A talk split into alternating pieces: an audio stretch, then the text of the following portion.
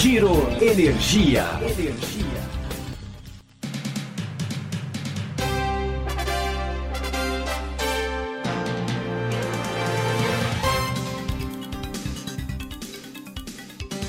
Olá, esse é o Giro Energia, o podcast sobre o setor de energia, patrocinado e desenvolvido pela Econ Energia.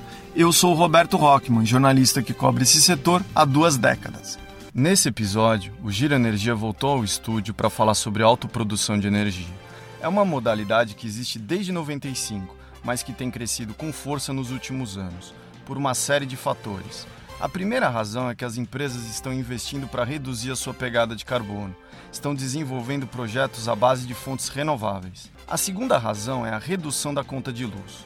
Um dos principais benefícios da autoprodução é o abatimento nos encargos setoriais e o travamento no custo da compra da energia elétrica. Este abatimento dos encargos independe da localização da usina. Por exemplo, um consumidor pode ter uma fábrica no Nordeste e ter uma usina na região Sul. Mesmo assim, ele terá abatimento nos encargos proporcional à geração do projeto. A garantia de suprimento e a contratação de energia de longo prazo também são outras duas vantagens da autoprodução. Ela também é uma forma de diversificar o portfólio de contratos e ter mais flexibilidade. As empresas podem ter parte do seu consumo atendido no mercado livre e outra parte em autoprodução. Para conversar sobre o tema, o Giro Energia entrevistou um advogado especializado em energia, uma empresa autoprodutora e o secretário de Infraestrutura da Bahia. Ouça agora o que cada especialista tem a dizer sobre o tema.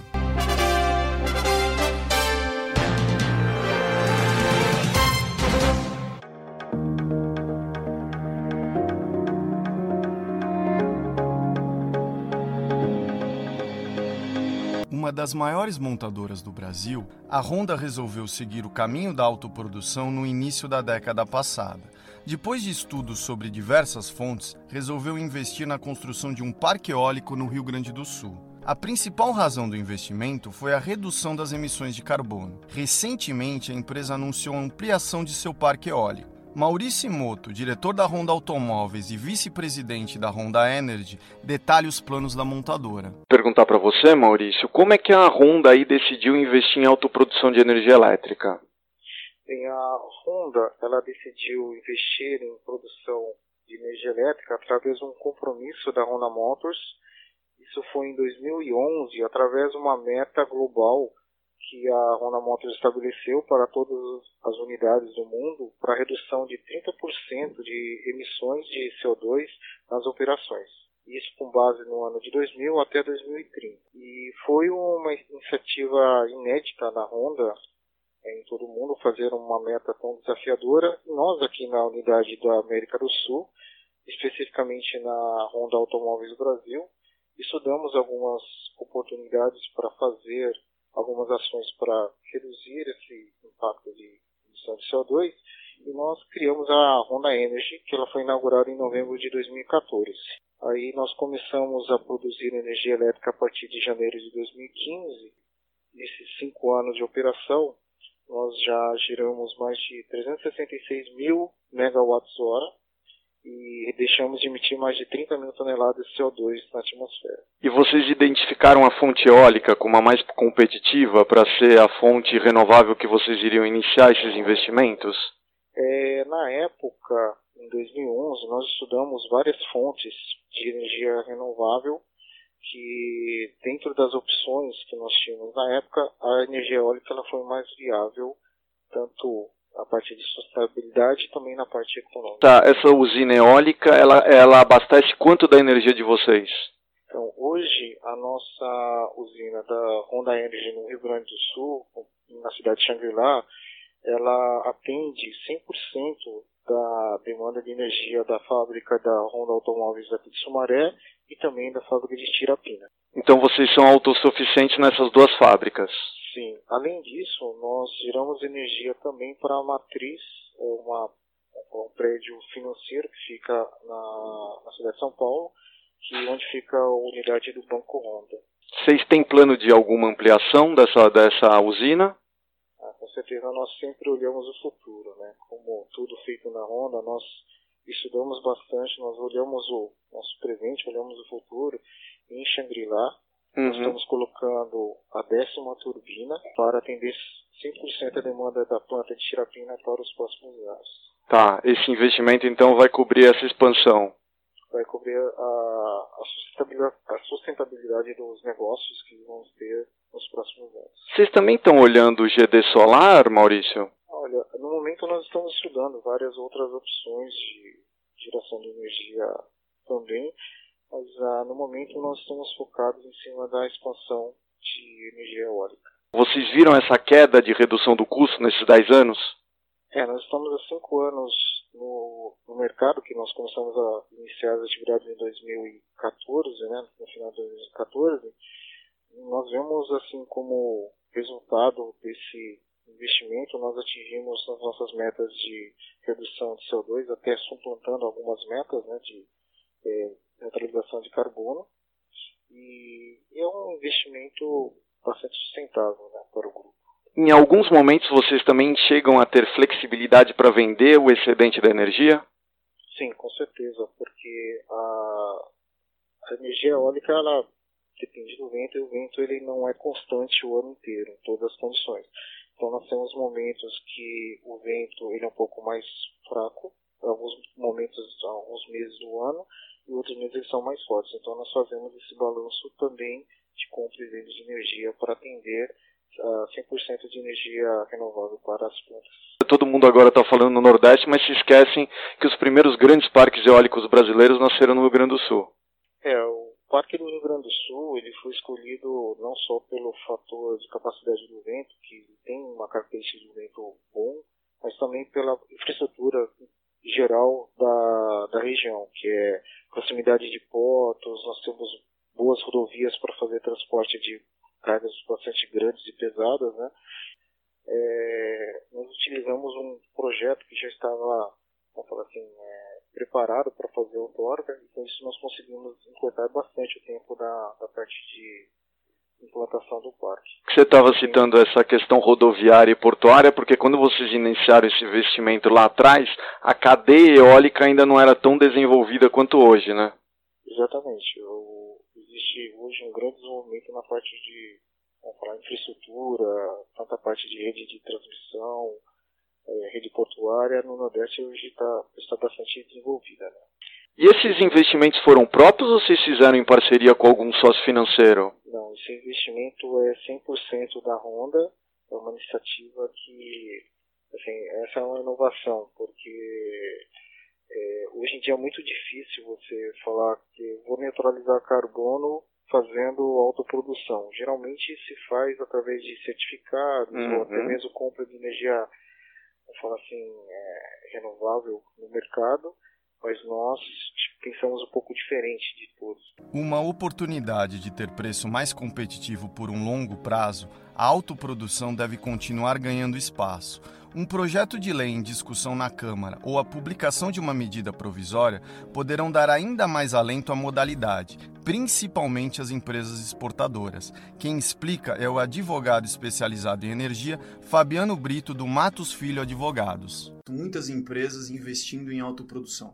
Essa é uma tendência que veio para ficar, que vai crescer nos próximos anos? Essa é uma tendência que veio para ficar. E por quê? Primeiro, porque a gente tem uma previsão na legislação, então não é algo é, fácil de ser alterado, né, ou com risco grande de, de alteração. Você já tem um contexto legal da figura do autoprodutor que vem desde as reformas que foram feitas no setor nos anos 90. A figura do autoprodutor ela não é nova no setor, mas efetivamente nos últimos anos, como você mencionou, ela ganhou é, uma importância muito grande na medida em que as empresas acostumadas aí ao mercado livre de energia é, olharam na autoprodução uma oportunidade de, realizando investimentos controlados, terem um, um valor das, da energia, né, do, em geral, principal insumo dessas empresas, estabilizado por um longo prazo. Então, num, num, num cenário futuro que a gente olha e a gente não sabe o preço da energia, é, para que lado que vai, é, dado que se a gente tiver um crescimento econômico grande, a tendência é que a gente volte a ter aí um, uma subida, e por outro lado, a gente olha com tecnologia cada vez mais se, se desenvolvendo, também tem um fator que pressiona para o outro lado.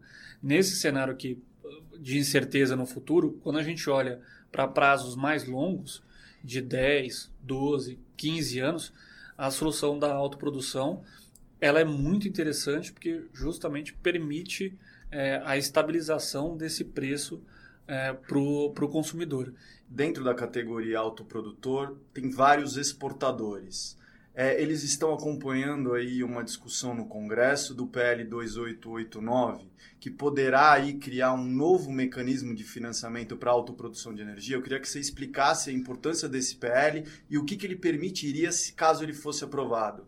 Perfeito.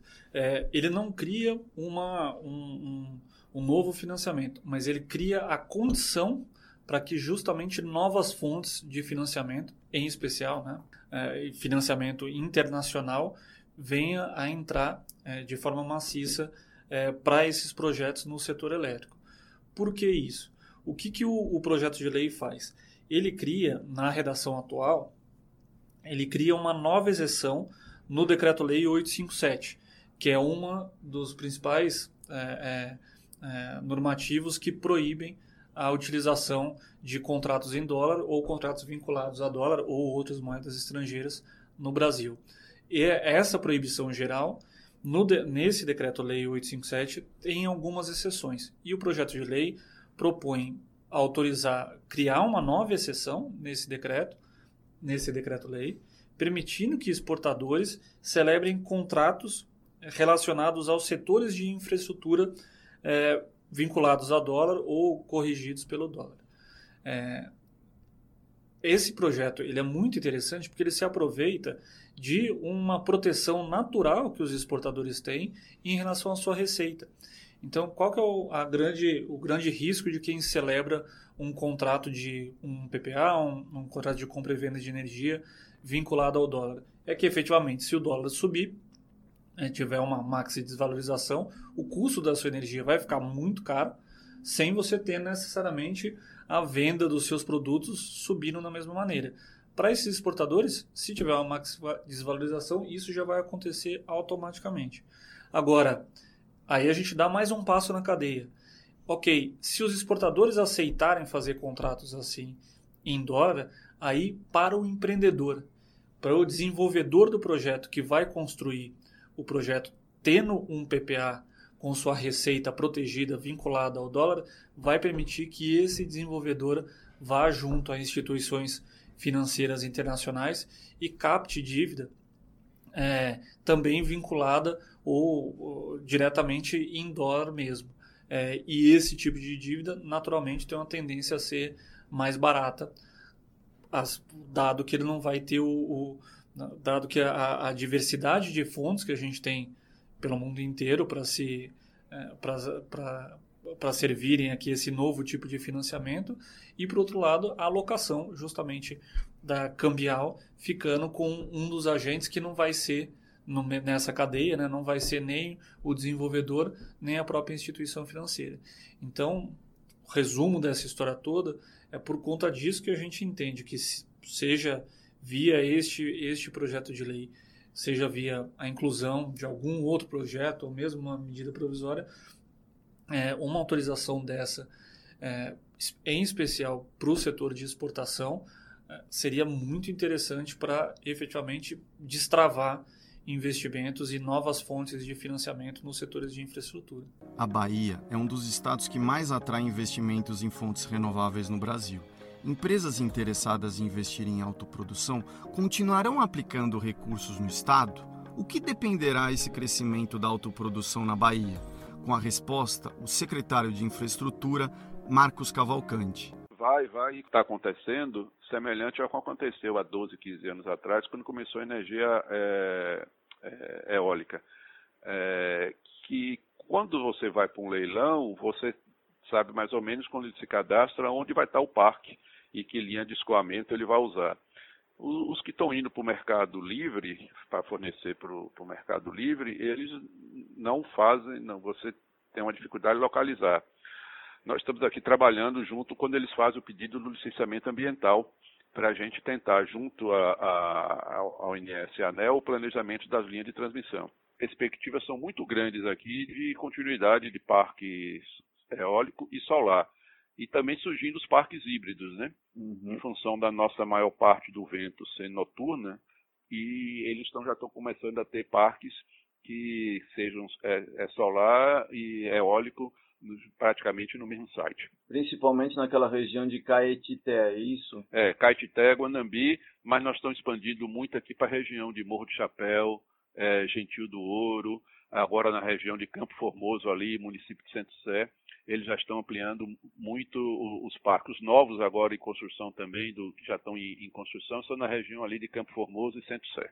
Tá. Ou autoprodução, então, é um segmento que vai crescer muito aí nesses próximos anos, então. Muitos grupos também, como por exemplo a Ferbasa, a Braskem, é, já estão adquirindo é, parques eólicos, né? A Braskem, a Ferbasa mesmo comprou um projeto lá na região de Caetité, Guanambi, já implantado.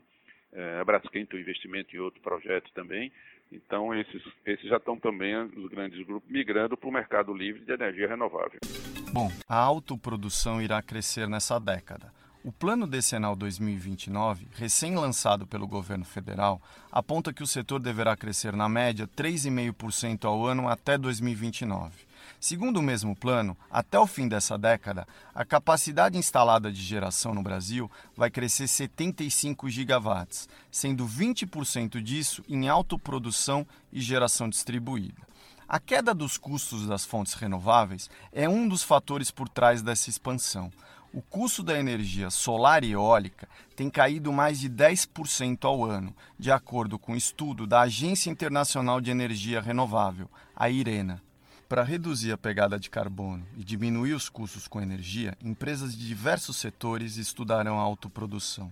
Biogás, biomassa, PCHs, eólicas e solares serão as opções. A velocidade dos investimentos dependerá da solução de algumas incertezas. Em energia solar, a incerteza se refere à nova regulação sobre GD solar, hoje em discussão no Congresso e na ANEEL. Em eólicas, será cada vez mais importante a localização dos parques e a localização das linhas de transmissão, o que exigirá mais coordenação entre licenciamento ambiental e planejamento. Conseguiremos desatar esses nós? A autoprodução crescerá de fato? A nova regulação de GD solar irá contribuir para isso? Vale a reflexão. Obrigado pela sua audiência. Sou Roberto Rockman e esse foi o Giro Energia, o podcast sobre o setor de energia, patrocinado e desenvolvido pela Econ Energia. Até em breve.